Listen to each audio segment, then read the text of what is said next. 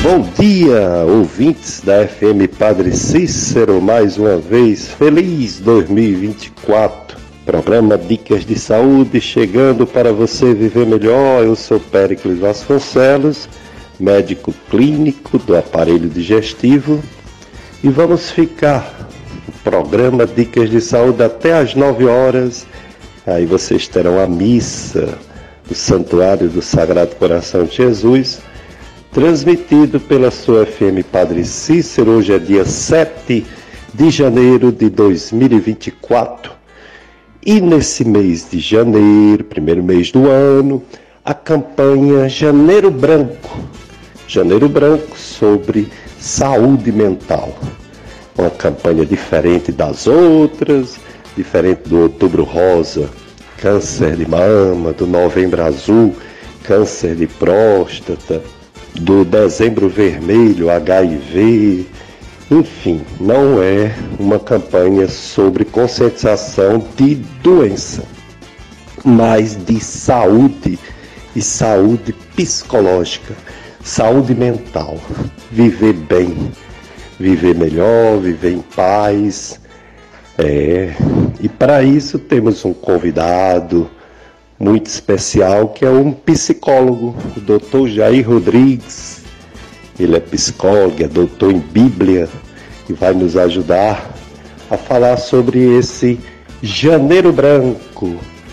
É, a gente conseguir, com fé e com saúde, começar o ano, né?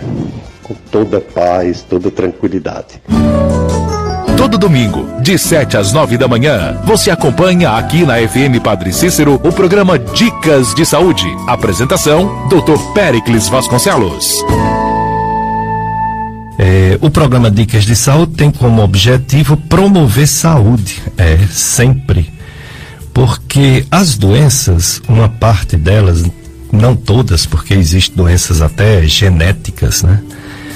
É, uma boa parte das doenças, a maioria, elas são adquiridas. A pessoa diz assim: por que, é que eu sou diabético? Eu não era. Por que, é que eu tenho pneumonia? Eu não tinha. Por que, é que eu tenho uma doença no fígado? Eu não tinha. As doenças elas chegam nas pessoas. E a maioria chega por maus hábitos de vida. Por exemplo, a alimentação errada, muita gordura, muito açúcar, muito doce, é, muita bebida alcoólica, cigarro, outros vícios. E também a vida parada, a pessoa ficar da cama para cadeira, da cadeira para cama. A vida parada, o sedentarismo, a falta de atividade física traz doenças. É.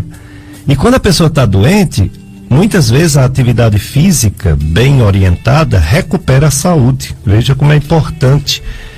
Chegou. Veja como é importante a atividade física na nossa vida. Outra coisa muito importante é a fé. A fé é fundamental. A fé da saúde mental e até física, né? Chegando já o nosso convidado de hoje, vamos já apresentá-lo. Olha aí, chegando nosso outro grande amigo, Cícero Roberto também, visitando aqui a casa em que ele fez parte durante muitos anos. É isso aí, os amigos. É, pois é, então qualidade de vida significa bons hábitos, bons, boas escolhas. Então quem escolhe se exercitar, quem escolhe a fé, quem escolhe a, a religião, quem escolhe a boa alimentação, tem mais chance de adoecer menos e quando está doente recuperar mais rápido.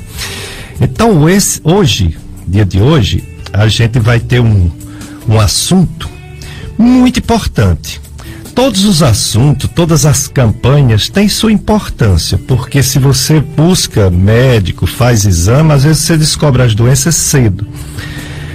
Mas nem sempre a doença é o grande problema, a doença já é a consequência. O grande problema da humanidade são as más escolhas.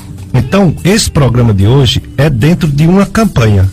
Campanha Janeiro Branco, que fala sobre a saúde mental é, precisamos falar sobre saúde mental com todo mundo para termos melhor qualidade de vida.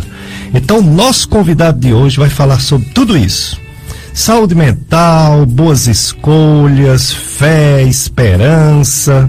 Vai falar sobre até atividade física, porque ajuda, e vai falar sobre o nosso psicológico. Nosso convidado de hoje é um amigo de muitos anos. Conheço ele, não vou dizer que eu sou velho, mas conheço ele desde ele tinha seis para sete anos. e já participava aqui da rádio, viu? Com sete aninhos. Já participava aqui com meu filho, Pericles Filho, que hoje é psiquiatra. Vou apresentar o meu convidado. É o doutor, professor doutor Jair Rodrigues. É, ele é psicólogo, formado pela Unileão. Ele é historiador formado pela URCA, é mestre e doutor em Ciências da Religião pela Universidade Católica de Pernambuco, com linha de pesquisa em Bíblia e é professor de psicologia da URCA, Universidade Regional do Cariri. Bom dia, Jair Rodrigues. Muito obrigado por ter aceito nosso convite. Bom dia, bom dia, doutor Pericles. É um grande prazer estar aqui no teu programa. Bom dia a você que está acompanhando nesse momento a FM Padre Cícero. Que alegria estar aqui diante de um grande amigo de longas datas, como ele mesmo frisou, e hoje para falar sobre esse assunto tão fundamental, saúde mental, um assunto complexo, muito atual, muito necessário, e eu estou aqui à disposição de vocês, queridos ouvintes. Quero também agradecer a presença do Cícero Roberto, né, com a gente. Muito bem, o Cícero Roberto, ele foi o nosso é, operador de som, de áudio, de gravação, enfim, ele era fazia de tudo aqui na Rádio Padre Cícero e está aqui visitando e a gente agradece também sua presença. Olá, Pericles, bom dia. Bom dia aos ouvintes da FM Padre Cícero. Um grande prazer estar aqui com vocês para mim passa um filme enorme na cabeça, um sentimento muito profundo aqui pela FM Padre Cícero, como você frisou também aí.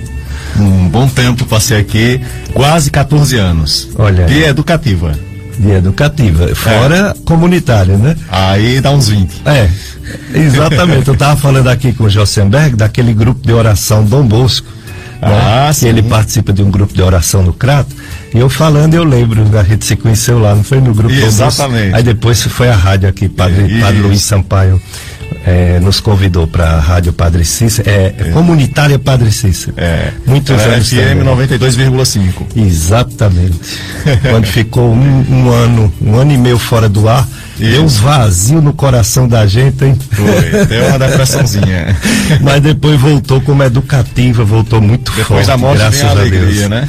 O, o, nosso psicólogo, Jair Rodrigues, ele também foi diretor da Educativa Salesiano Padre Cícero há alguns anos, não foi isso, Jair? Exato, Pedro. Foi do dia 10 de outubro de 2013 até o dia 17, aliás, dia 7 de abril de 2017. Olha aí. Então foi durante esse período. Então também foi, digamos assim, criado na FM Padre Cícero, na época também do, do Padre Luiz, e passamos por várias gestões né, aqui. E eu sou muito grato aos salesianos, né? Sou muito grato. Acho que todos nós aqui temos esse sentimento de gratidão, porque uma congregação que tanto através dos nossos serviços voluntários podemos também dar a nossa contribuição, mas receber também muito aprendizado, muita experiência. E essa é uma das grandes contribuições também que a experiência em igreja nos oportuniza, Péricles, porque faz com que nós tenhamos possibilidade de desenvolver nossas potencialidades. É, adotar e assumir valores, né? Sentido para a vida. E isso é saúde mental também. Com certeza, nós vamos falar muito. Você vai falar muito sobre isso, porque tem pessoas que a gente encaminha para psicólogo, que tem uma frase que ninguém questiona, mas o paciente tem medo. A gente diz: todo mundo precisa de terapia, todo mundo precisa de apoio psicológico. Aí o, o, paciente às vezes diz: mais uma vez eu tive uma má experiência com um psicólogo, porque é, eu falava muito das coisas religiosas e ele dizia que eu me penatizava, eu colocava muita pena e colocava muita penitência e colocava que tudo de ruim que acontecia era porque eu não sou melhor cristão. Quer dizer, existe uma concepção, eu não sei se isso é só superficial, sem aprofundamento, ou existe mesmo alguns psicólogos que infelizmente não utilizam dessa forte arma de ajudar as pessoas a ter qualidade de vida que é a fé, a religião, não é isso? É verdade, Péricles. É, o nosso código de ética profissional nos exige que a gente não faça qualquer tipo de influência em relação a credos. Né? Entendo. Né? Doutrinas. Isso. Exemplo, o paciente não vai chegar no meu consultório e eu vou dizer, você pertença a esta igreja, aquela religião. Não. É, isso não interessa. Isso. Porém, hoje existem muitos estudos, inclusive, que mostram a profunda relação entre espiritualidade e saúde. Isso. Muitos. Tem sim. Eu Inclusive, tive... é, é, pesquisas científicas médicas feitas por cardiologistas e pessoas até na UTI de hospitais. A recuperação dos que têm fé sendo mais rápido com a mesma doença do que a recuperação dos que não professavam nenhuma fé. Olha só. Então, é, inclusive recentemente eu tive a alegria de participar de uma banca de mestrado é, em que o mestrando na área de enfermagem da Universidade Federal de Alagoas apresentava justamente o estado da questão sobre esse tema, espiritualidade e saúde. E lá, não é, ele próprio enfatizava o tanto que, de fato, hoje, muitos estudos pelo Brasil e fora corroboram essa relação profunda entre espiritualidade e saúde. E, nesse sentido, a espiritualidade é também fonte de sentido para a nossa vida. Existem linhas correntes de psicoterapia, doutor Pericles, que traz esse pressuposto como base da terapia. Por exemplo, a logoterapia, proposta sobretudo por Viktor Frankl, escreveu um livro por volta de 1946 intitulado Em Busca de Sentido. Veja, Viktor Frankl, nos campos de concentração, teve familiares ali mortos em relação a toda aquela situação do nazismo, da perseguição, e ele escreveu um livro, Em Busca de Sentido, onde ele vai justamente mostrar que o ser humano, sem uma estrutura de sentido para a vida, ele termina não tendo ânimo, vontade de viver. E é na espiritualidade que nós também buscamos isso. Eu vou trazer um dado rapidamente da própria antropologia, que o que faz o ser humano ser humano no sentido mesmo da diferenciação em relação aos animais, além da questão biológica, é também a inserção no mundo simbólico. É a capacidade de perceber além da physis, além da natureza, além do físico, do material. É isso que nos torna humanos e que nos humaniza, não é? Então, na área da, da, das ciências médicas também, o paciente não é uma doença, é uma pessoa, é um sujeito constituído em dignidade e que tem toda uma série de questões estruturais, psicológicas, que também precisam levar em consideração.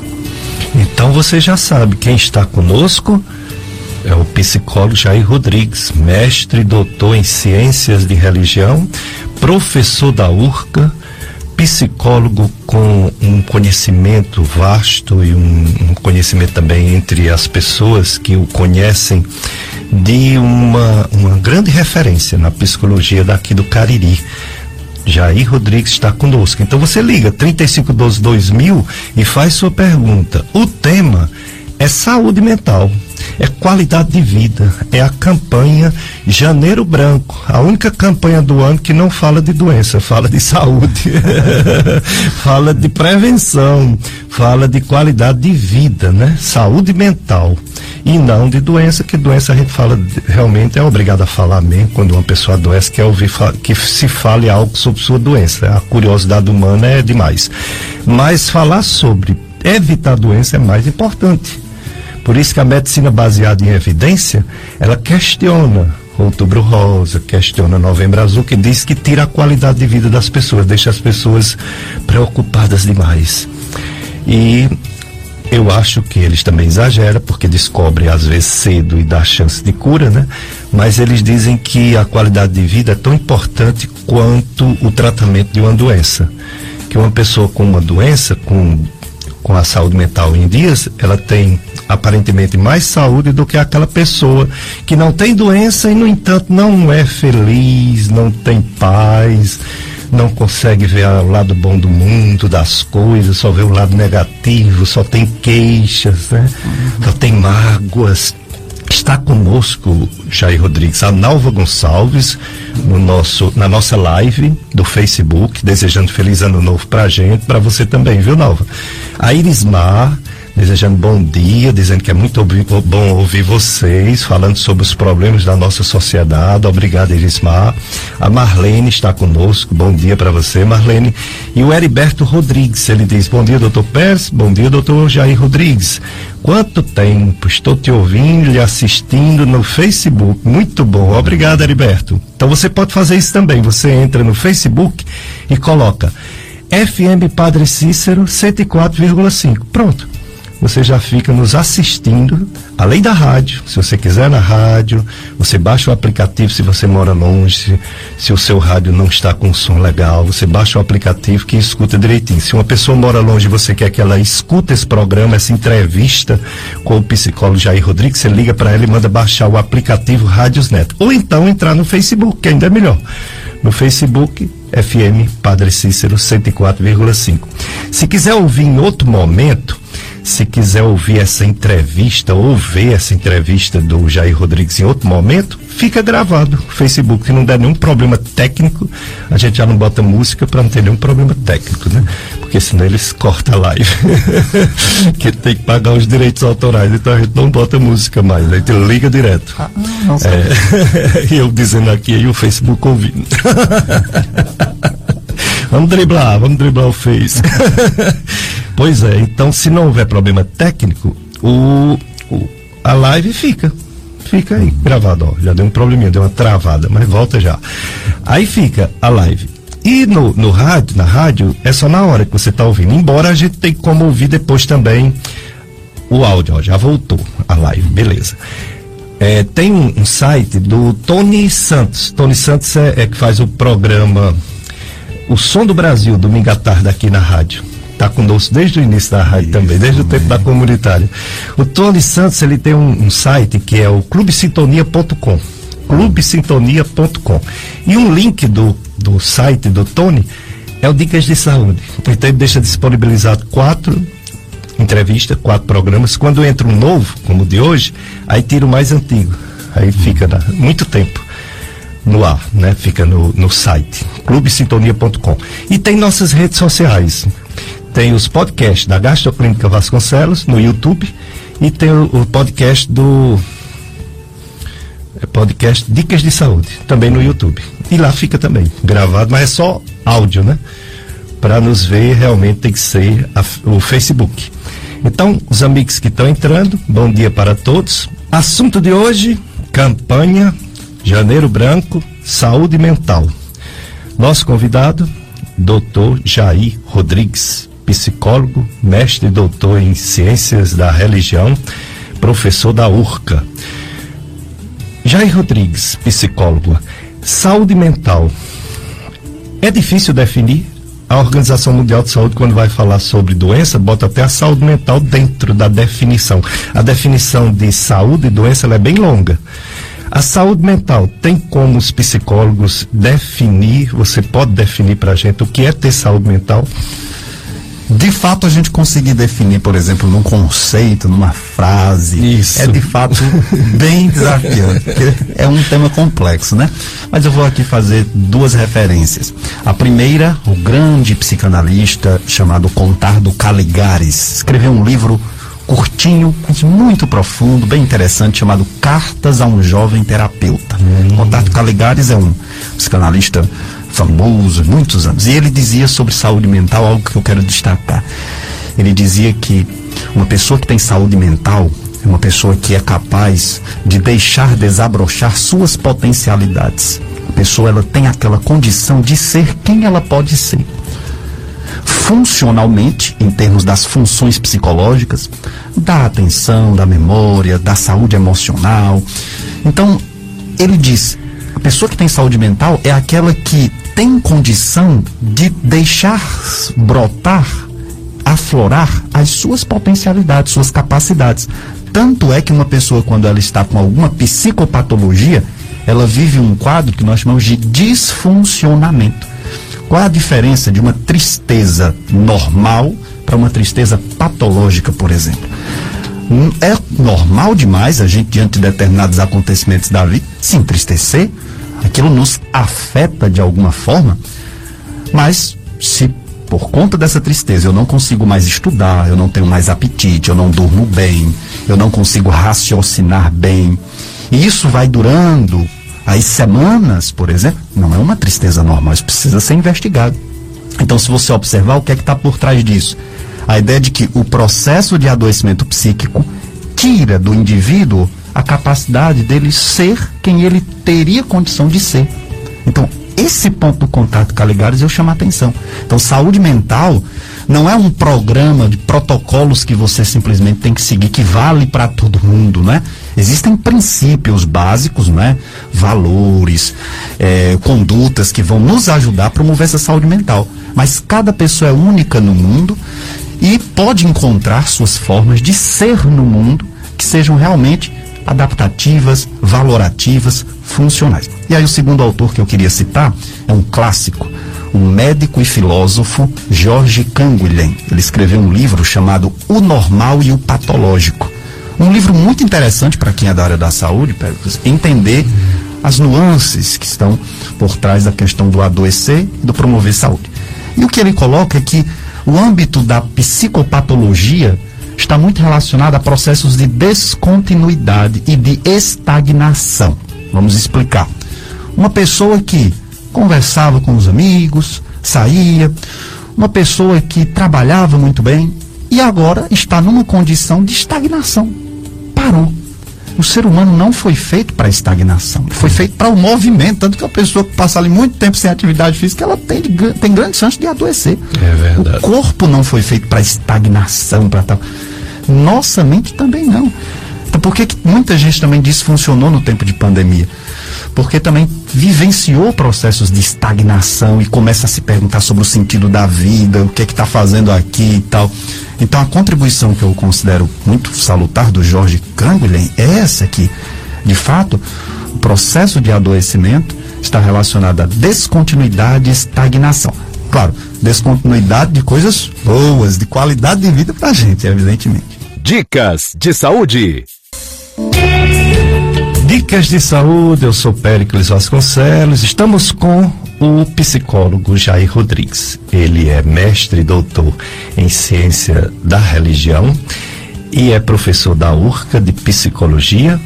Daqui a pouco ele vai falar o local onde ele atende, onde ele faz atendimentos psicológicos, né, a clínica, tudo. Mas ele está falando sobre essa campanha Janeiro Branco. Janeiro Branco é a campanha Saúde Mental.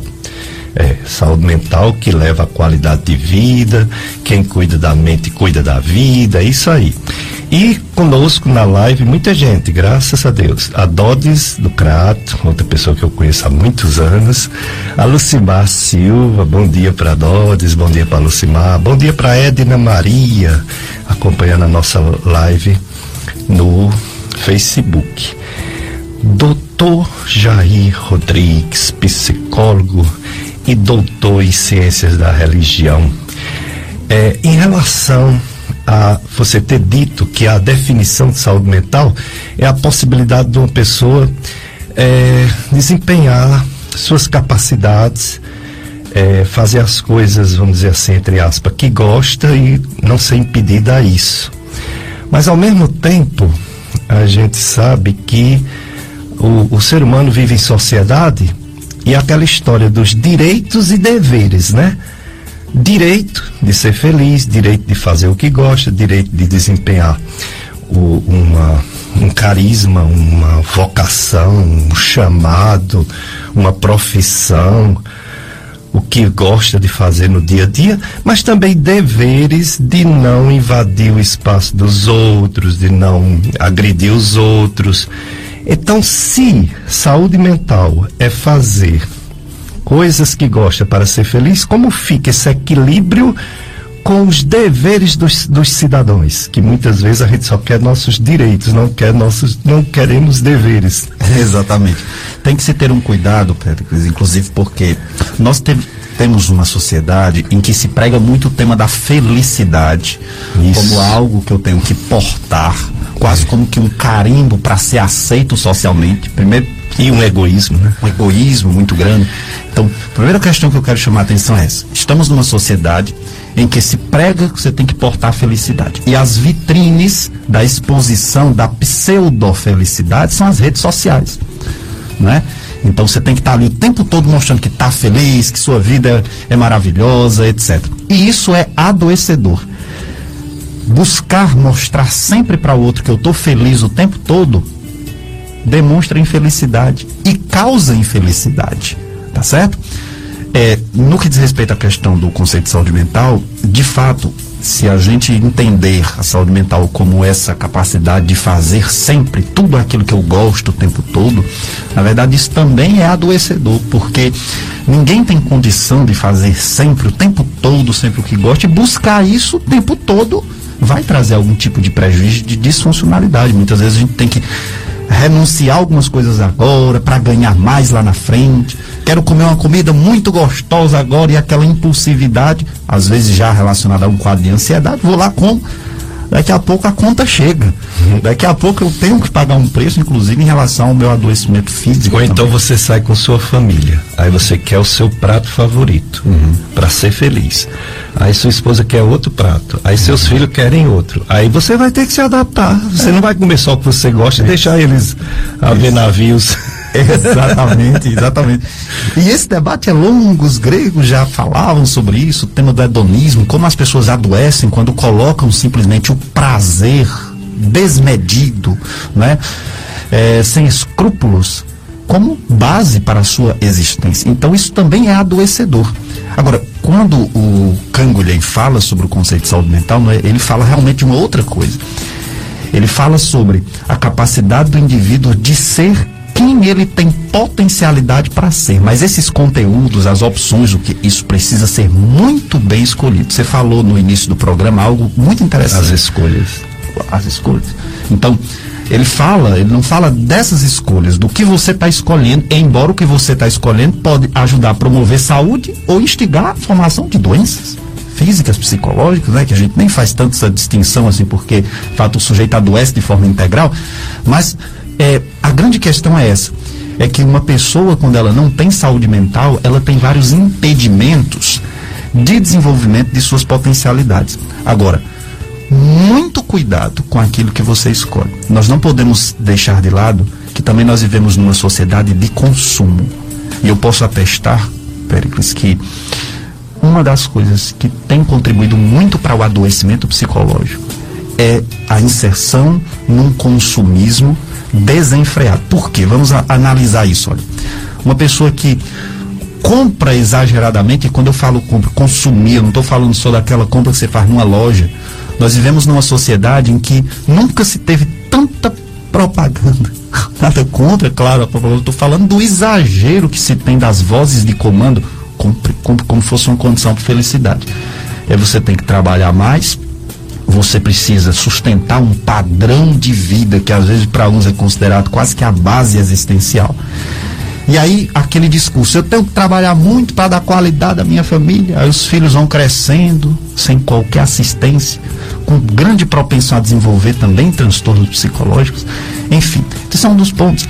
A falta de sentido, as dificuldades de convivência conjugal, amigos. Então, Volto ao ponto principal: as escolhas. Então não caiam nesse discurso de que para você ter saúde mental, você deve fazer, buscar o máximo de prazer possível, sem critérios, sem escrúpulos, sem, porque isso é adoecedor. Muito bem, isso é muito importante, até porque o conceito de pecado está justamente nisso, né? De você querer só o seu prazer pessoal, sem ver a coletividade, sem ver as consequências do que faz, né? Então, se pecado, que é tão questionado pela sociedade moderna, não deixa de existir porque Deus é, é o mesmo ontem, hoje e sempre, um deles é justamente só querer fazer o bem a si mesmo, né? É o egoísmo. E aí, Félix, bem rapidinho, uma observação interessante. É, estamos numa emissora católica e tudo, como disse, como psicólogo a gente não diz seja desta igreja ou daquela, mas entrando no universo da religião, olha, você citou a questão da Bíblia, né? Do, do, a religião, a espiritualidade e tal. E eu quero destacar que o essa concepção do chamado pecado original, né, entrando no tema da teologia, tem um ensinamento para a vida interessante, independentemente de, da igreja, da religião.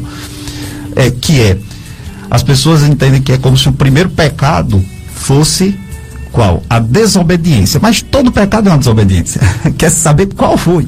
né? E os grandes exegetas, estudiosos da ciência do texto, né, ensinam que o primeiro pecado foi quando o ser humano decidiu por si mesmo o que é o bem e o que é o mal. Ou seja, eu que digo o que é bom e o que não é. É como uma pessoa que está ali para receber uma dada orientação médica e ela diz o que ela realmente quer que seja adotado para a vida dela e muitas vezes não leva em consideração as orientações dos profissionais, não leva em consideração estudos, gente.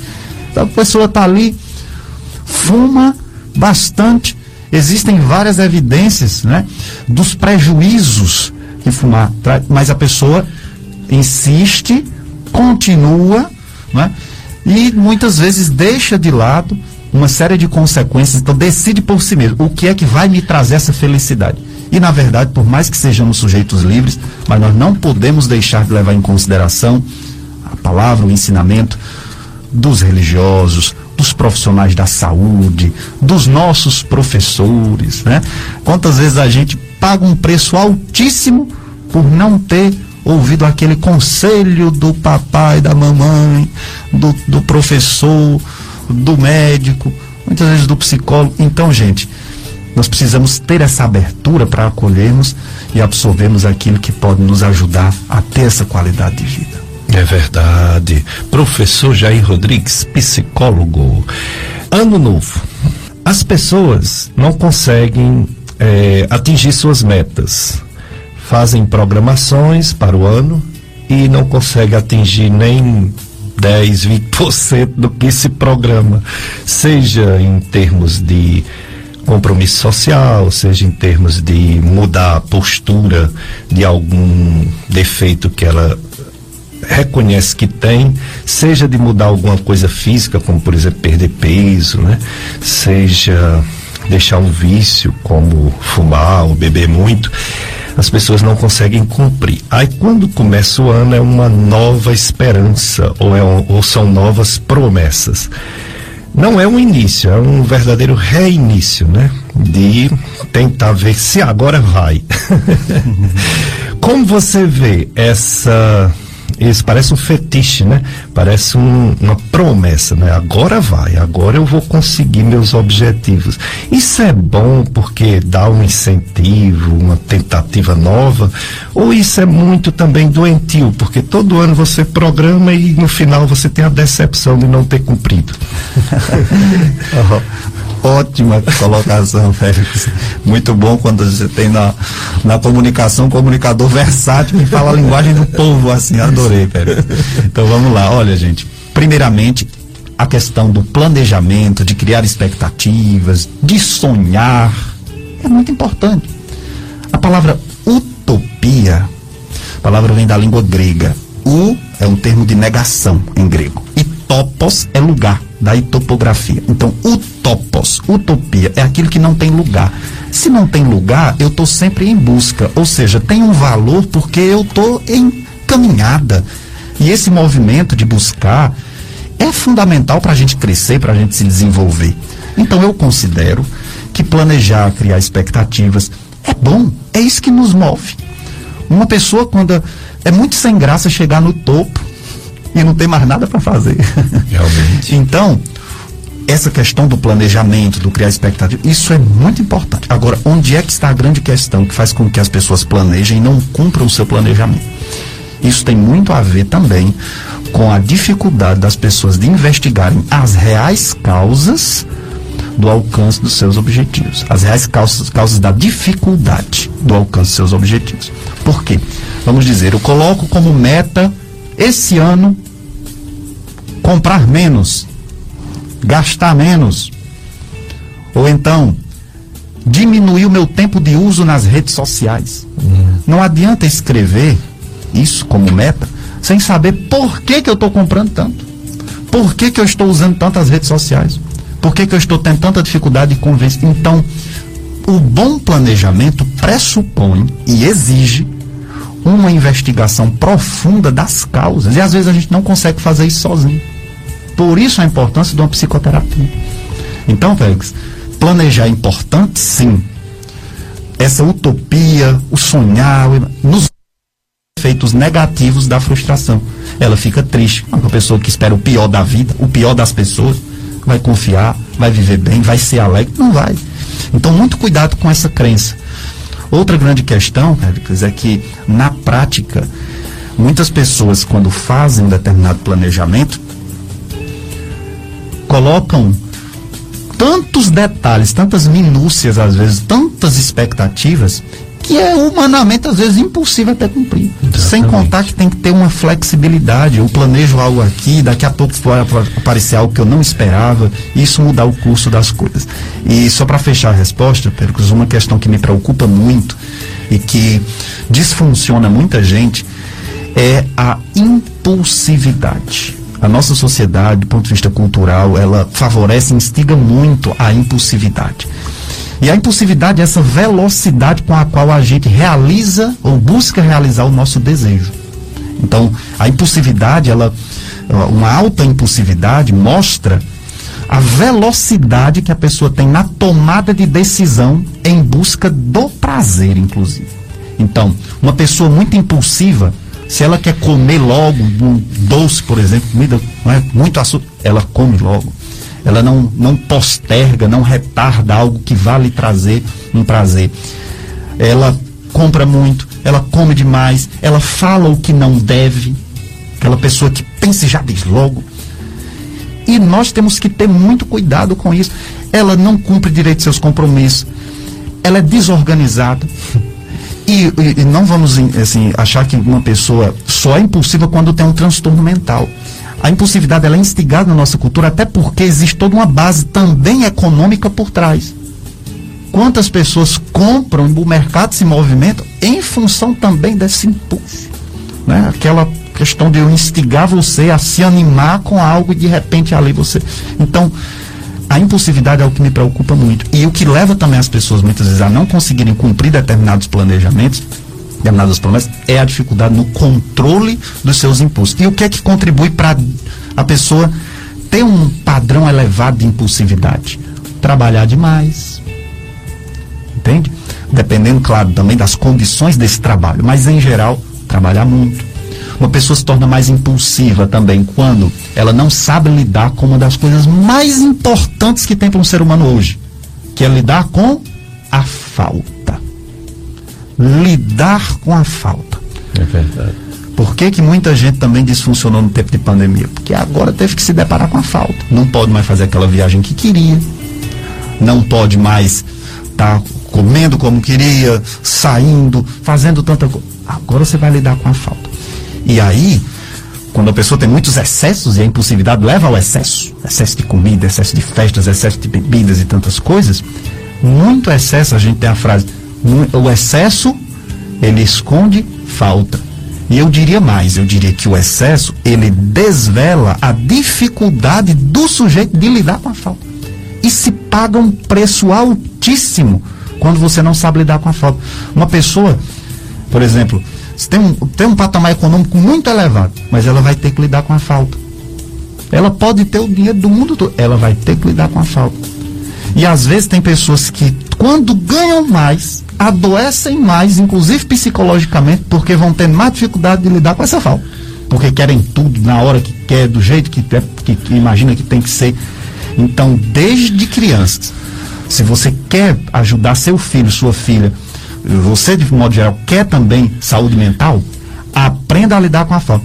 Já aí nos passa uma técnica para lidar com essa falta? Não existe técnica existe minha capacidade de me expor a isso e perceber que eu não posso ter tudo na hora que quer. Então a gente falar disso, é tocar diretamente na promoção da saúde mental. Porque as pessoas hoje adoecem porque não sabem lidar com a falta. É isso mesmo, é, é Jair Rodrigues, psicólogo, falando sobre o Janeiro Branco, campanha, saúde mental. Você pode ligar, você pode fazer pergunta. 3512 2000, 3512 2000 também é o WhatsApp, você pode mandar mensagem. É, a, a Osana Ribeiro, ela tá dando bom dia pra gente, pra você também, Osana. Edna Maria também. E a Maria Socorro, ela diz, ela pede um alô para todos da Vila Mirage, admiramos você, Jair Rodrigues é grande amigo, ah. ela muito bem, é, Elaine, Maria Socorro, todos da Vila Mirage. Um bom dia para vocês, um ano novo, né? Um ano cheio de graça, de bênçãos, de pouquíssimas doenças, né? De saúde, de realizações para todos que fazem a Vila Miragem, distrito de Caririaçu. Dicas de saúde.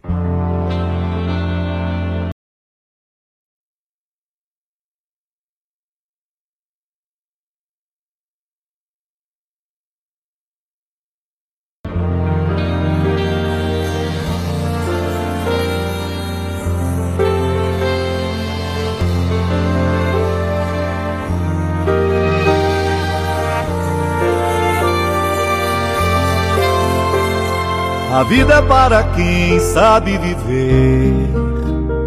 Procure aprender a arte.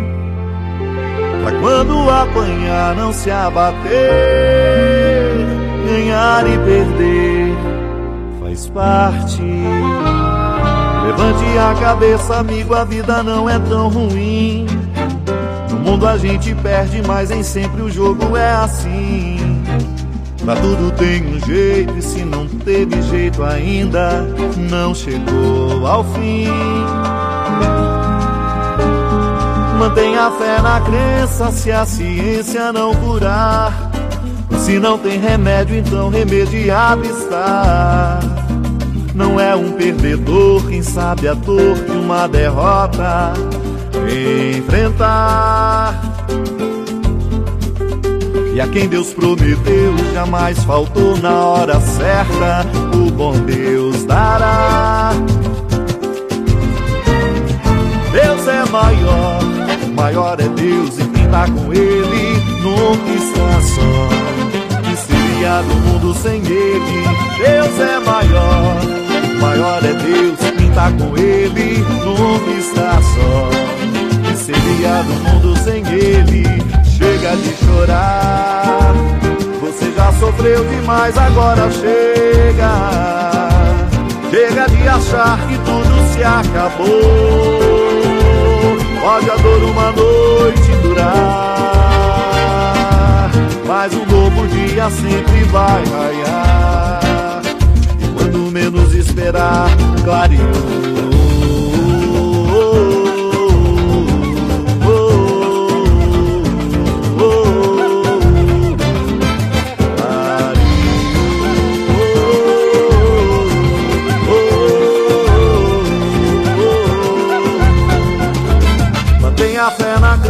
Se a ciência não curar.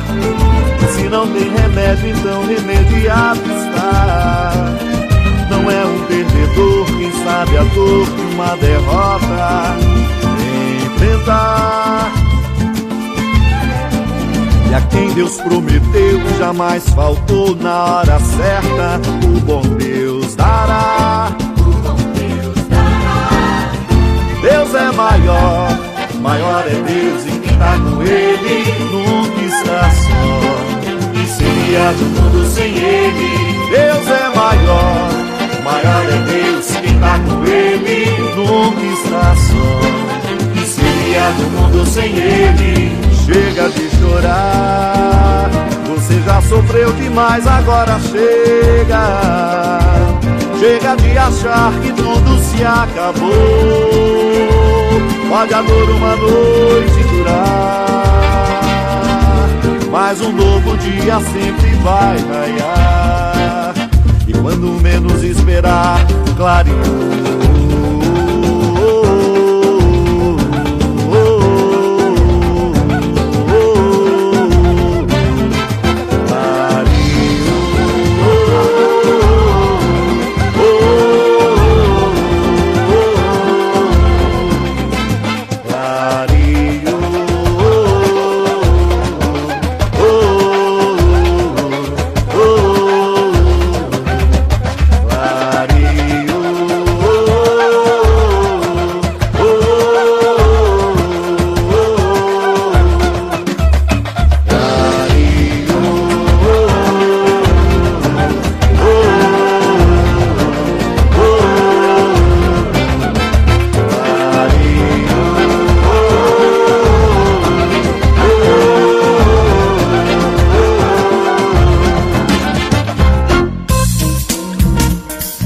Você está ouvindo na FM Padre Cícero, o programa Dicas de Saúde. Apresentação Dr. Pericles Vasconcelos. 104,5 Eu te quero ver, eu te quero ver. Tão latidamente no meio dos jovens, eu te quero ver.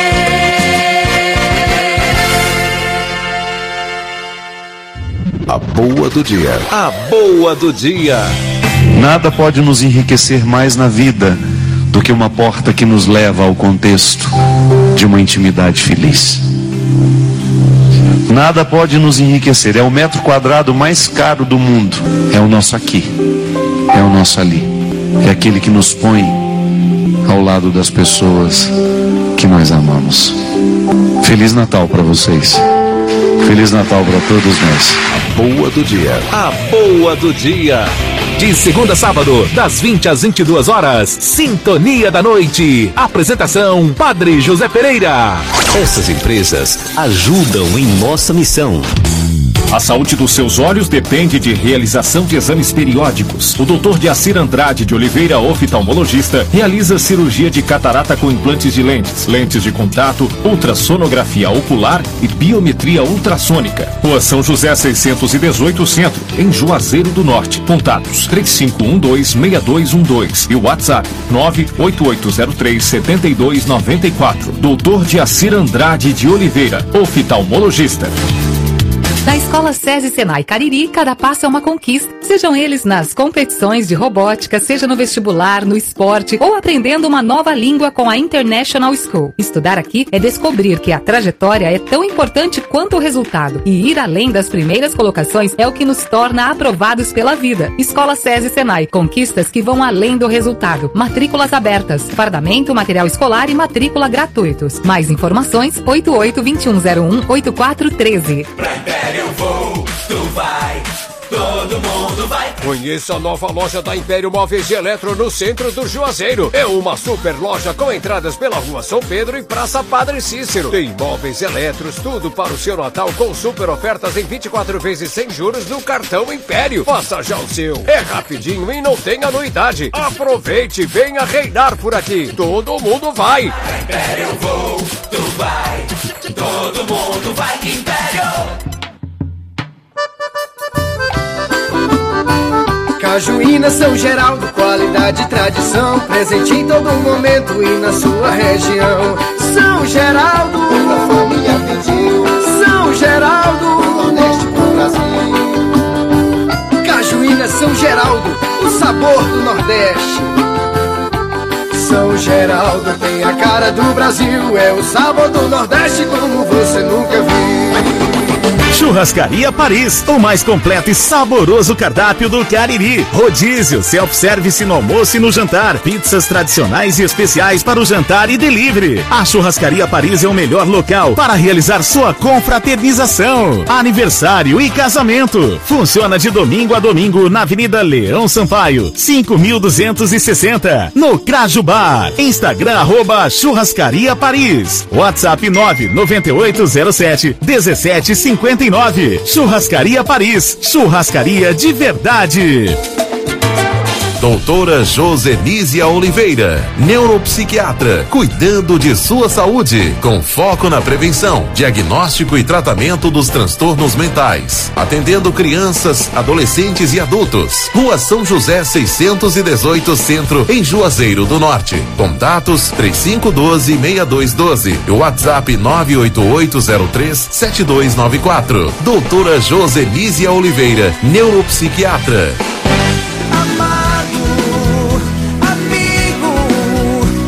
Parabéns à amiga aniversariante da FM Padre Cícero deste domingo, dia do Senhor, 7 de janeiro. Solenidade da Epifania do Senhor. Em Juazeiro do Norte, Maria Laudelina Santos Moraes. ZYS 808, FM Padre Cícero, 104,5. Uma emissora da Fundação Educativa Salesiana Padre Cícero, Juazeiro do Norte, Ceará. A rádio que educa e evangeliza. Vem conosco sonhador, vem conosco caminhar. Vem trazer no seu sorriso, seu olhar amigo, seu imenso amor. Você está ouvindo na FM Padre Cícero, o programa Dicas de Saúde. Apresentação Dr. Pericles Vasconcelos. Estamos com o psicólogo Jair Rodrigues, é muito bom as informações dele. Eu vou fazer uma pergunta para ele, que geralmente quando eu faço uma pergunta para um convidado, eu, eu, eu sou um pouco egoísta. Eu, a pergunta me serve. É uma dúvida que eu tenho, sabe? Mas me serve e serve também para o ouvinte a resposta. Essa daí, essa agora que eu vou fazer, não me serve não, serve para o ouvinte. Por quê? Porque eu sei a resposta. Eu vou lhe perguntar por que, que a, a sessão terapêutica psicológica é importante. Eu digo que sei porque eu tenho uma esposa que é psicóloga e eu percebo que às vezes eu estou com uns pacientes há mais de ano passando remédio para algum problema psicológico ou psiquiátrico e quando faz a terapia com ela melhora mais do que o remédio. Isso eu sei. Isso eu sei. Como também sei que alguns não melhoram com a terapia só. Tem que ter remédio também. Agora eu quero que você diga para o povo por que é que, primeiro, é importante, e segundo, o que é que faz um psicólogo que transforma a forma de pensar da pessoa que está fazendo a terapia? Olha aí, que pergunta maravilhosa. Quero começar dizendo que as pessoas têm aquele estigma, ainda algumas pessoas, embora isso tenha mudado, mas aquele estigma de que psicólogo e psiquiatra é sempre para quem tem algum transtorno mental. E não é verdade isso. Exato. A busca pelo autoconhecimento é extremamente importante. Como que eu vou aprender a lidar com a realidade que eu não conheço? Como eu vou lidar comigo mesmo se eu não me conheço bem? Então, uma das importâncias do processo de psicoterapia é o autoconhecimento. E às vezes é necessário coragem para isso, viu? Porque vai acessar assuntos que são dolorosos, assuntos que mexem mesmo com a estrutura emocional. Mas, enfim, tem uma importância muito grande. Então, vamos citar quais são os principais pontos de contribuição da psicoterapia. Primeiramente, o desabafo. Isso por si mesmo tem uma importância muito grande. É em psicologia, o que não vira palavra vira sintoma. E desabafar com um profissional que vai ter um retorno do que desabafar com um parente que pode magoar alguém ou com um amigo, uma amiga que sai, sai, saem por aí falando aquilo que você disse, os seus segredos para os outros. Exatamente. Quantas pessoas estão tristes e escuta alguém dizer: "Ah, isso é falta de Deus". Olha, não é discutir o mérito da questão, se está sendo, se não está sendo, mas como é que chega isso para uma pessoa que já está sofrendo? Quer dizer, é culpa dela, então ela vai se sentir pior às vezes. Não é que não seja importante buscar Deus, mas entenda, às vezes você diz uma determinada coisa que chega para uma pessoa que está numa condição de sofrimento como algo desrespeitoso. Claro. Então tem que ter muito cuidado com isso. Então, primeiro, o desabafo. O desabafo por si mesmo já é muito importante. O que não vira palavra, vira sintoma. No sentido psicológico, no sentido, né? De que, então, segundo ponto, organizar a experiência. Quando você está numa sessão de terapia, você vai organizar o que está acontecendo com você. Então, observe, Pericles, que você está passando por uma condição de sofrimento, entender de onde vem esse sofrimento, analisar em termos proporcionais até que ponto é minha responsabilidade, até que ponto é responsabilidade do outro, isso já ajuda muito. Eu encontro muitas vezes pacientes que vêm totalmente desorganizados. Aí sai fazendo análises desproporcionais. É tudo culpa minha, nada na vida presta, tudo dá errado. Eu nasci foi para sofrer. E começa. E a gente vai analisando, olha, isso aqui aconteceu dessa forma, talvez tenha relação com tal evento. Você poderia agir dessa forma e tal. Então você vai organizando a experiência do paciente para ele entender e isso por si mesmo já alivia muito. Então essa é a segunda contribuição. Organizar a experiência.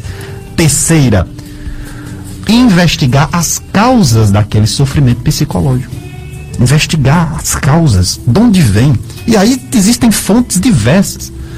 Aquilo que eu escutei do pai e da mãe, de bom ou de ruim, o que eu vi no ambiente familiar, a minha formação cultural, crenças desadaptativas que eu alimentei, aqui eu não estou falando da crença religiosa, mas aquelas ideias e regras que a gente coloca que muitas vezes precisam ser questionadas. Exemplo, preciso ser perfeito no que faz para ser aceito pelo outro. Isso é um- uma crença ansiogênica eh, gigante, quer dizer. Por que que para ser aceito pelo outro eu tenho que mostrar perfeição no que faço? Será se eu venho de um ambiente familiar muito rígido? Eu cometi um erro, meu pai e minha mãe me punia severamente e eu desenvolvi essa, essa crença? Isso tem que ser questionado. O- a outra grande contribuição é investigar as causas do nosso desejo. As causas do nosso desejo. O que que ao final das contas nós estamos querendo? Identificar e enfrentar os medos e preocupações que a gente tem. Muita gente foge. E aí vive aquilo que uma música antiga dizia: não trabalha muito para camuflar, esconder os problemas, não enfrenta. E a terapia ela vai te fazer se deparar com os temas que a gente insiste em colocar debaixo do tapete. Por isso que às vezes é um processo também doloroso. Aí observe, aquela música antiga que dizia: Não posso parar, porque quando paro eu penso, e quando penso eu choro. não posso parar, que quando paro eu penso, quando penso eu choro. Ou seja, as pessoas não param às vezes para refletir sobre a vida, encarar os problemas. E a terapia oportuniza isso. Eu vou colocar uma outra contribuição. O chamado aconselhamento psicológico. Aqui vai uma observação. As pessoas, ah, algumas pessoas dizem assim: psicólogo não dá conselho, psicólogo não orienta, ele está ali para lhe ouvir. Vamos analisar essa, essa fala. O psicólogo está ali para lhe ouvir puramente, ele não vai interferir em nada. Você vai falar, você vai ser ouvido, pronto. E eu quero dizer que na psicologia existe uma diversidade do que nós chamamos de abordagens terapêuticas. Bem de forma simples e objetiva, vou explicar isso para o nosso ouvinte. No grande grupo das abordagens, que são que? As formas de trabalho, existe ali uma teoria, que é o conjunto de ideias que aquela dada corrente tem, que vai oportunizar uma forma de trabalho. A teoria e a metodologia caminham juntas. Então o que, que acontece? Existem abordagens que são não diretivas. É realmente aquela abordagem que o psicólogo ele vai mais lhe ouvir, lhe fazer questionamentos que não são qual, qualquer, não é qualquer questionamento, são questionamentos que têm um fundamento psicológico muito importante e oportunizará o paciente elaborar encontrar caminhos. Tem sua validade, tem sua importância. Existem as abordagens chamadas de diretivas, que são aquelas em que o psicólogo também vai lhe ouvir, vai analisar, mas ele vai dar devolutivas relacionadas com as percepções que ele está tendo com base na experiência do indivíduo, na ciência psicológica, etc. São as abordagens como a TCC, que é a terapia cognitivo comportamental, a análise do comportamento, são exemplos de abordagens diretivas. Eu não estou falando aqui de grau de importância, porque a gente respeita toda a diversidade de abordagem e, e tem realmente sua importância a diversidade. Isso. Mas terapia tem muito, Péricles, de conexão, confiança. Às vezes vale mais do que uma abordagem. Às vezes vale mais do que a abordagem. Eu sentir-me à vontade para falar sobre a minha vida. Você pode ter um psicólogo que é doutor em terapia cognitivo comportamental, mas se não tiver, vou usar a linguagem bem popular, se não tiver aquela química, se eu não me sentir bem, não me sentir acolhido, não vai, não, não, não vai para frente, né? E eu gostaria de chamar a atenção que a gente tem, às vezes ah, se fala muito, né, que ah, aquela abordagem serve para determinado problema, aí não serve para aquela. Isso, de fato, existem estudos que mostram isso, tá? Existem, por exemplo, no caso do autismo, a terapia ABA. Existem muitos estudos e evidências né, eh, empíricas que demonstram a efetividade, a eficácia da terapia ABA para o tratamento de pacientes com transtornos do espectro autista. A terapia ABA está mais para psicanálise ou está mais para o comportamento? Não, ela é a análise comportamental aplicada. Então ela Mais é uma abordagem comportamental. Ela não é Entendo. uma abordagem psicanalítica. Entendo. Não é. E, e nesse sentido, é, existem sim abordagens que eh, vários estudos mostram a eficácia para determinado tratamento, determinado tipo de transtorno, como se tem a terapia ABA para o caso do espectro autista, mas o mais importante numa terapia é a pessoa sentir essa confiança, essa abertura com aquele profissional. E claro, aí sim vão entrar as orientações, as investigações das causas. Isso leva muito tempo. O medicamento, por mais que tenha sua importância, e tem mesmo, o psicodiagnóstico, eu não sou o tipo de psicólogo que relativiza a importância do diagnóstico. Porque alguns dizem assim, não, porque o diagnóstico rotula. Fulano é depressivo, então você vê como é, é o depressivo. Ora, eu não vou concordar que a pessoa vai ser resumida a um diagnóstico, mas nem por isso vou deixar de dizer que o diagnóstico é importante. Claro. Uma coisa não invalida a outra. Lógico. Não é que meu paciente é a doença, não. Mas, ao mesmo tempo, a gente tem que entender que aquele conjunto de alterações comportamentais fazem parte de um padrão que você vai compreender que disfunciona o paciente e existem várias pessoas com aquele padrão. Então, em resumo, Péricles, eu posso dizer que psicoterapia é um trabalho investigativo, leva, demanda tempo, demanda coragem, perseverança, enfrentamento das situações problema, cujas funções são essas: desabafo, estruturação de experiência, aconselhamento, investigar as causas, enfim. Então daria um programa inteiro sobre isso e a gente não esgotaria. Inclusive o psicólogo, ele deve, para ter uma boa prática profissional e de vida, também fazer terapia, não é isso? Também, também nós somos instigados. Por quê? O bom terapeuta, ele não é formado apenas na universidade. A pesquisa acadêmica é importante, a leitura dos textos, tudo isso. Mas você, Pérez, como grande profissional médico, sabe que é a experiência clínica que faz o profissional. É. Não que ele não tenha que ter leitura Claro. constante, atualização. Teoria. Tem que ter. Mas é a experiência. A experiência da residência também é isso, né? A experiência das formações, das, da prática, clínica. Prática clínica. É extremamente importante porque você vai estar ali justamente em contato com as situações, os desafios que vão ajudando você a aprimorar o seu conhecimento. Até porque a ciência, ela também é feita a partir do empírico, da experiência. Né? É verdade. Não especulação filosófica. É verdade. O, o- deixa eu ver aqui quem é que está na live, depois eu faço a pergunta. A Maria Max, Maxilene, bom dia para você. Maria Maxilene, Eliane Alves, bom dia. Joãozinho, João Borges, bom dia. Ele está desejando feliz ano novo pra gente, viu? Oh, feliz ano novo também, João Borges. Pra você e sua família, viu, João?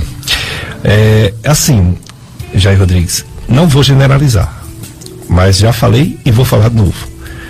Tem psicólogos que relativizam não só o diagnóstico médico, mas a psicofarmácia, ou seja, os medicamentos, e como a religião, como fonte, arma de recuperação de problemas né, bem profundos na vida da pessoa. E isso às vezes assusta o povo. Como é bom estar diante de um psicólogo que não relativiza coisas tão científicas, né? Como diagnóstico médico, medicamento e a, a força da fé. Exatamente. Vamos dar aqui alguns exemplos para a gente mostrar mais ainda a importância disso para os nossos ouvintes. Imagine que um paciente está com a apresentação de sintomas da depressão maior. Não sente mais prazer, desesperança, choro frequente, risco de suicídio, risco de suicídio. E vai para um profissional que não relativiza a questão diagnóstica, não faz uma investigação profunda. Pode, por exemplo, prescrever um medicamento que, se for um caso de transtorno afetivo bipolar, dependendo da medicação utilizada, ele pode sair do polo da depressão e ir para o polo da mania. É. E aí? Se não for um diagnóstico bem feito. Um paciente que foi diagnosticado, por exemplo, com TAG, transtorno de ansiedade generalizada, pode até ser. Existem pacientes que têm TAG e têm um transtorno de personalidade chamado TPOC, que é o transtorno de personalidade obsessivo compulsivo. Tem muitos elementos do espectro da ansiedade. É uma pessoa cuja personalidade é pautada no controle, muito controladora, muito preocupada com limpeza, organização, trabalha demais. E aí isso contribui para a formação de sintomas ansiosos. Se ela foi diagnosticada com TAG, mas não houve a percepção de que existe uma estrutura de personalidade ali, na base disso, o tratamento pode, pode não ser tão eficaz. Porque não houve a percepção do que realmente está acontecendo com aquele paciente. No caso do dificuldades com atenção, pessoas que têm TDAH, transtorno do déficit de atenção e hiperatividade. Como é importante, como eu vejo pacientes melhorarem bastante com o uso de medicações, mas ao mesmo tempo também com acompanhamento psicoterápico. Então, gente, não tenha receio de uma investigação profunda. Você que é, eu sei que existe mesmo isso de profissionais, inclusive da psicologia, não reconhecer a importância do diagnóstico, mas eu respeito a diversidade de perspectivas e interpretações, mas eu apresento qual é a forma com a qual é, eu realmente comungo de trabalho. Psicodiagnóstico é importante, o, a medicação, mas nós não vamos dizer que isso, claro, vai resolver os problemas da humanidade, que isso, o ser humano está reduzido a um diagnóstico. Não. A gente precisa bem. ir além. É verdade. Aqui uma psicóloga dizendo que você é um excelente profissional, profissional explicações coerentes e didáticas. um grande abraço. Essa nós conhecemos. Sim, será, sim, sim, um abraço, sim, saudades, viu? Maravilha, um grande abraço, querida. Jair Rodrigues, psicólogo, você falou aí de uma coisa que não é propriamente uma doença, mas que pode se transformar. É uma coisa humana, ansiedade. Ansiedade é até bom. É na ansiedade que você fica mais atento, como diz no popular, no, os jovens diz, se liga. Verdade. Na ansiedade a gente fica ligado, né? Tá ligado? Tá ansioso. Ansiedade é bom, porque na ansiedade você presta mais atenção, né? Isso. Tem mais é, é, foco no que tá fazendo, né?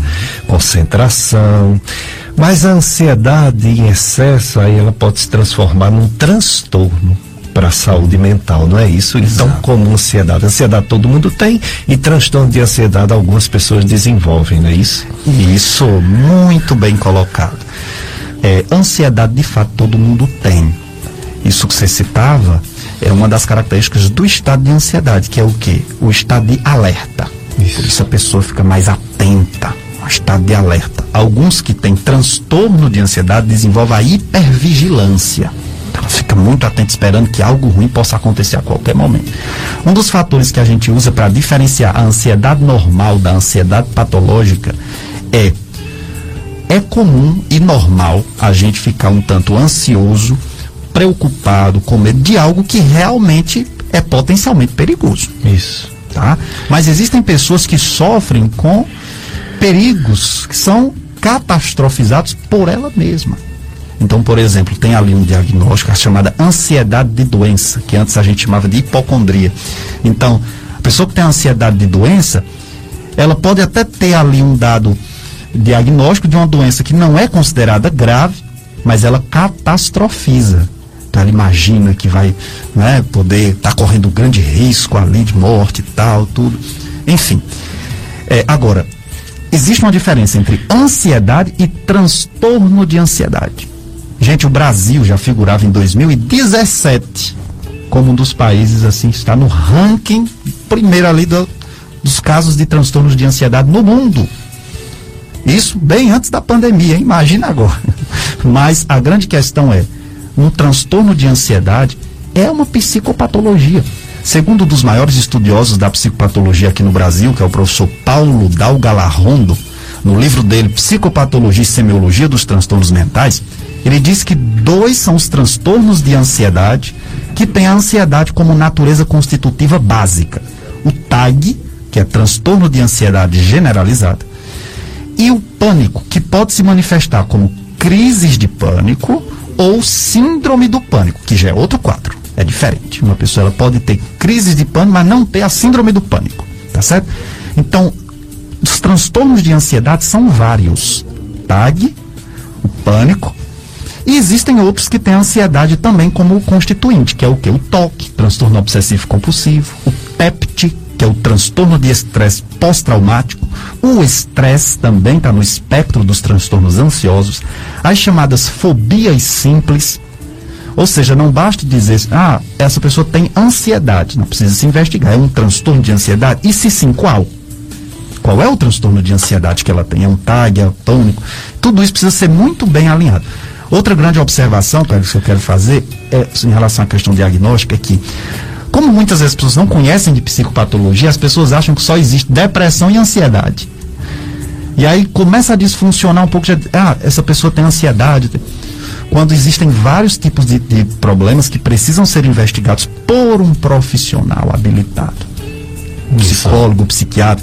E como não existem exames ali para a gente fazer, um, um, um exame, quando eu falo assim, um exame de imagem para a gente detectar, por exemplo, um TAG, né, transtorno de ansiedade generalizada, é um, um, um diagnóstico essencialmente clínico e que exige interpretação. Por isso que às vezes nós conversamos com outro profissional, outro colega. Isso não é fraqueza, dificuldade de conhecimento, não. É porque muitas vezes o outro percebeu algo que você não percebeu. E essa troca de informações só- só ajuda né, a favorecer mais ainda o tratamento. Dicas de saúde.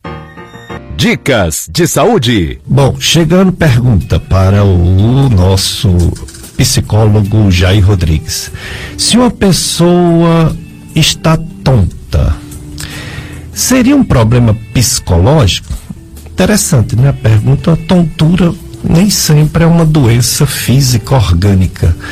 Às vezes é, né? Mas às vezes é psicológico, não é, professor Jair Rodrigues? Exatamente. Existem situações que sim.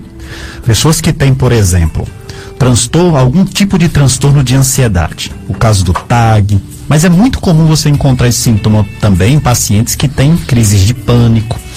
E a sensação psicológica é a da falta de controle. Estou perdendo controle, controle de mim mesmo. E começo a ficar, às vezes, até preocupado com esse sintoma. E pior mais ainda, porque a ansiedade é um tipo de problema que quando você se preocupa mais ainda com ela, você só vai piorando. Por isso que cabe muitas vezes aceitar a ansiedade, compreender o que está deixando a pessoa ansiosa para buscar melhorar. Agora, o que é que eu oriento a essa ouvinte? Procure uma ajuda profissional. Comece por uma investigação médica, tá? para que o médico possa fazer essa avaliação. Se houver uma- um indicativo da possibilidade de, se tornar, de ser um problema psicogênico, ou seja, de origem psicológica, então provavelmente será encaminhado para um psicoterapeuta, um psicólogo. Jair Rodrigues, psicólogo. Uma filha de Deus da cidade do Crato, ela diz que o filho tem nove anos e todo dia, quando está chegando a noite, começando a escurecer, ele começa a chorar. Fica com muito medo. É algo patológico, Jair Rodrigues? Primeiramente, precisa ser bem investigado para a gente poder entender se realmente se trata de uma experiência patológica. Mas eu posso lhe dizer o seguinte: é muito, mas muito comum as crianças desenvolverem vários tipos de medos, medos muitas vezes disfuncionais, acreditar em coisas que não existem na realidade objetiva. Né? E o anoitecer pode estar relacionado para esta criança ao quê? A uma escuridão que lhe sugere desamparo, desproteção, quem vai me acudir, quem vai me socorrer num determinado momento, ou imaginar seres assim, não é? mitológicos, bem da imaginação. Então precisa entender o que é está acontecendo. Uma orientação assim indispensável sobre isso. Não tenha medo de falar com a criança sobre o medo dela. Os pais não podem, não devem de forma alguma dizer, não, não tem motivo para você ter medo, não, não tenha medo não e pronto. Não, gente. Tem que entender o que está se passando com essa criança. Então escute. Se ela diz, eu tenho medo do escuro, pergunte o que, que você imagina que pode acontecer no escuro. E não vá já dizer, não, isso aí não acontece, é coisa da sua cabeça. Deixa a criança falar para que você entenda o que está acontecendo. Depois que ela falar e você compreender, aí você vai orientar. Você vai orientar.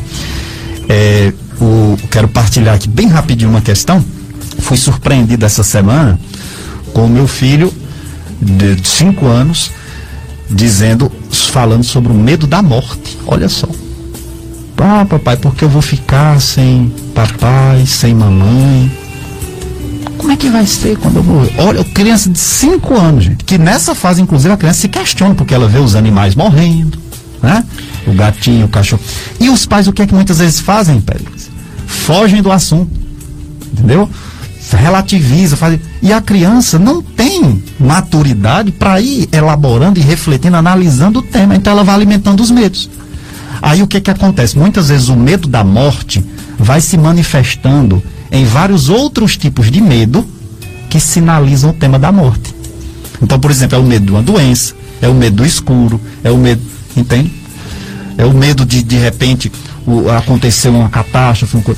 Então, assim, é preciso deixar a criança realmente falar. No caso do meu filho, assim, eu vou falar aqui de modo pessoal, não que você tenha que fazer a mesma coisa, mas uma das questões que contribuiu naquele momento foi falar da espiritualidade. Isso. Que existe.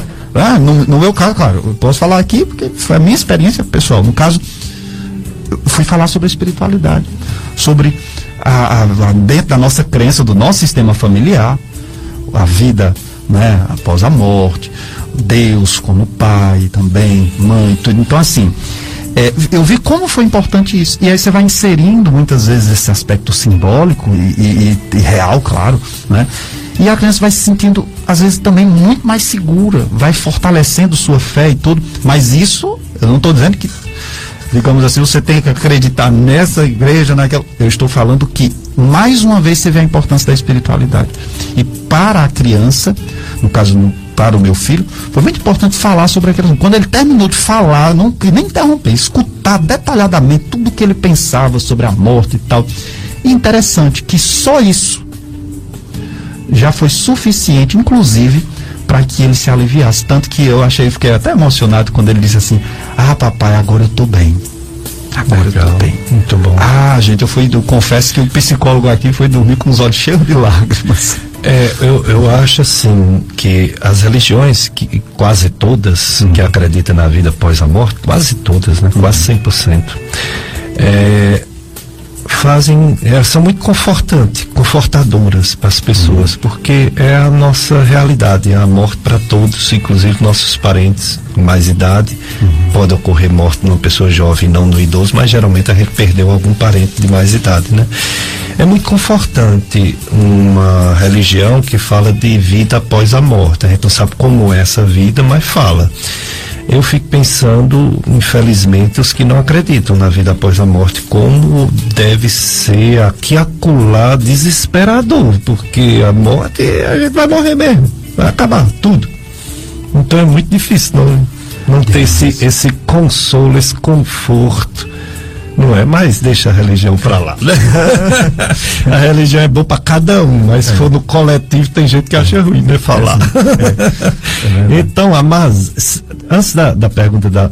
Deixa eu ver aqui. Mazé, né? No sítio de São José. Diz que tem um sobrinho de 8 anos que assiste muitos jogos e o seu sono não está com qualidade. Pois o mesmo se bate muito. E gostaria de saber se esses jogos podem estar contribuindo para esse sono tipo pesadelo. Pode contribuir, pode sim. É preciso que seja feita uma avaliação, sim, mais profunda, mas eu vou explicar por que, que pode contribuir. Primeiro, pode favorecer uma hiperatividade. O jogo ele estimula isso. A adrenalina do jogo também né, tem esse efeito, né, de tornar a pessoa mais hiperativa, aumentar o estado de alerta. Isso vai dificultar que o sujeito consiga realmente relaxar, descansar. Ora, uma hora antes de dormir, o indivíduo já precisa estar mandando sinais né, para o seu próprio cérebro que vai adormecer. E o que é que muitas vezes o jovem e o adulto também, a criança, faz? Fica ali mexendo no celular ou jogando até esgotar completamente as energias e praticamente apagar. E tem deles que fazem da noite o dia, do dia à noite. Isso é terrível, gente, porque traz consequências catastróficas de baixo desempenho na escola, aumenta o nível de impulsividade, então é uma criança que vai ter uma reação, vai se tornar mais agressiva muitas vezes também. Então tem que ter muito cuidado com isso. E os pais precisam acompanhar bem, saber o que é que o filho está tendo acesso, qual é o tipo de jogo. Existem psicólogos que dizem, não, determinados jogos de violência não instigam a violência. Olha, tem que se ter cuidado com essa informação. Porque o ser humano, ele se inebria, ele se contagia com aquilo que ele tem acesso em termos ambientais. O, nossa mente é como o nosso corpo em relação à questão nutricional. Se você está ali comendo comidas que são potencialmente agressivas ao seu organismo, você vai pagar o preço disso. Então, uma pessoa que está ali tendo acesso direto a conteúdos de violência, né, de agressão e tudo, claro que ela vai processar isso e vai ser influenciada. Mexe muito com a minha estrutura pessoal. Então é indicado que a gente não atenda. Não que os outros pacientes, mas eu falo de uma hipersensibilidade, então eu re- realmente não atendo. Mas adolescentes, adultos, idosos.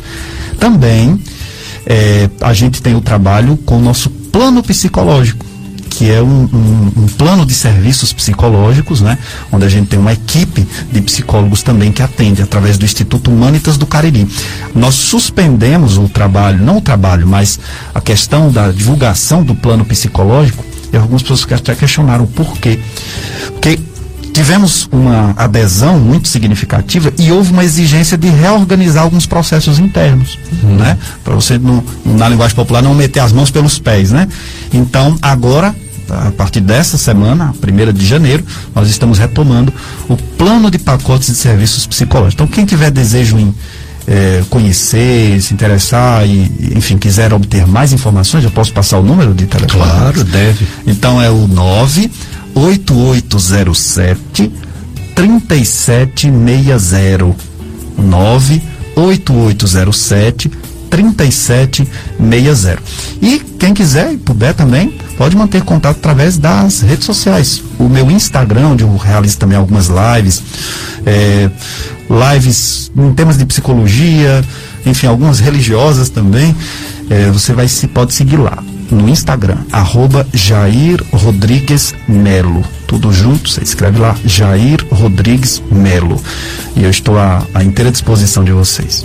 Muito bem. Essa, esse Manitas é, realiza os, esses atendimentos que não é só você, tem outros psicólogos também. É no Doctor Center também?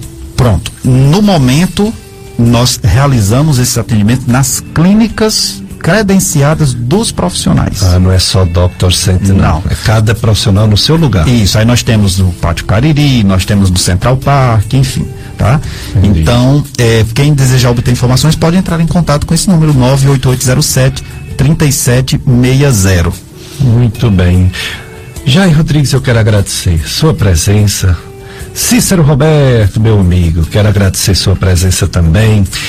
Jair Rodrigues, o que dizer para o, o quem está lhe ouvindo agora, está passando por alguma dificuldade, alguma perda, seja pessoal, seja com um filho, com um parente, seja uma perda de, de morte, ou seja uma perda por doença, né? Porque doença dá em nós uma sensação de, de perda, né? Que perdeu a saúde que falar? Qual a palavra de um psicólogo para quem está enfrentando um problema e não está nesse momento com saúde mental? Primeiramente, eu retomo Victor Frankl, quando dizia: o sofrimento deixa de ser sofrimento quando ganha um sentido. E o sentido não é uma invenção, é uma descoberta, fruto de um mergulho profundo naquela experiência. Estão falando de maneira simples Primeiro, permita-se ajuda. Se você está enfrentando um determinado problema, passando por um luto, você não consegue elaborar bem aquilo, não encontra alternativas ou formas de lidar, procure uma ajuda profissional. Psicólogo, psiquiatra. É, e não só, porque muitas vezes a gente tem um aconselhamento de uma pessoa, de um religioso, né? E sai tão aliviado, sai tão bem muitas vezes, né? Mas o acompanhamento profissional é extremamente importante. Agora, ao mesmo tempo também, se permita conversas com familiares, com amigos, sair de um nível de embotamento elevado, a pessoa ficar fechada ali no seu mundo. Converse, faça atividade física, tire os seus momentos de relaxamento, seus momentos de oração, de lazer, não é? Isso não significa dizer negar o sofrimento. Quando a gente fala no luto, é preciso se enfrentar, elaborar e viver esse luto. Mas eu vou viver como? De qualquer jeito? Só trancado num quarto? Eu posso piorar. Determinados problemas pelos quais a gente passa, dependendo do que você faz, você ou piora ou melhora. Então não é só o que eu estou fazendo, o que eu estou sofrendo, mas o que eu estou fazendo com esse sofrimento.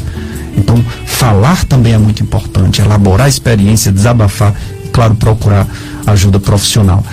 E, para fechar, o tema do sentido, como o, Fran, o Victor Frankl fala, se eu estou sofrendo e eu encontro naquele sofrimento um sentido para ele, fruto de um mergulho profundo naquela experiência, então isso já promove um certo alívio porque eu começo a entender que talvez esse sofrimento me ajude, me ajude a ser uma pessoa melhor, não do que o outro, mas para o outro e para mim, né? E isso vai fazendo com que, mesmo diante daquele sofrimento, eu consiga ver esperança. Não tem coisa pior para um ser humano do que perder a esperança. É adoecedor. É adoecedor. E aí, permita-se então também essa, essa ajuda. Né? Até Jesus Cristo precisou de um sirineu para ajudar a carregar a cruz. Verdade. Então a gente não pode se fechar no nosso mundo e negligenciar a ajuda profissional.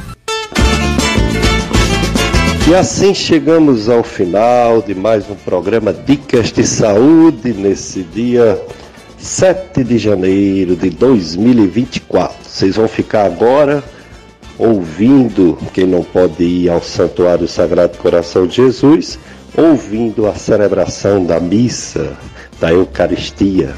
E aí, próximo domingo, se Deus permitir, dia 14, estaremos aqui novamente entrevistando um médico, cirurgião, Dr. Franklin Martins, que vai falar sobre cirurgias minimamente invasivas, cirurgias abdominais com cortes pequenos, cirurgias de vesículas, cirurgias de intestino, de estômago, de refluxo, pedra na vesícula, hérnias, etc. No próximo domingo, se Deus permitir pois eu desejo para vocês um ano abençoado, uma semana cheia de Deus, um domingo em paz. Que vocês fiquem com a paz de Deus e com a companhia da FM Padre Cícero. Um abraço para todos.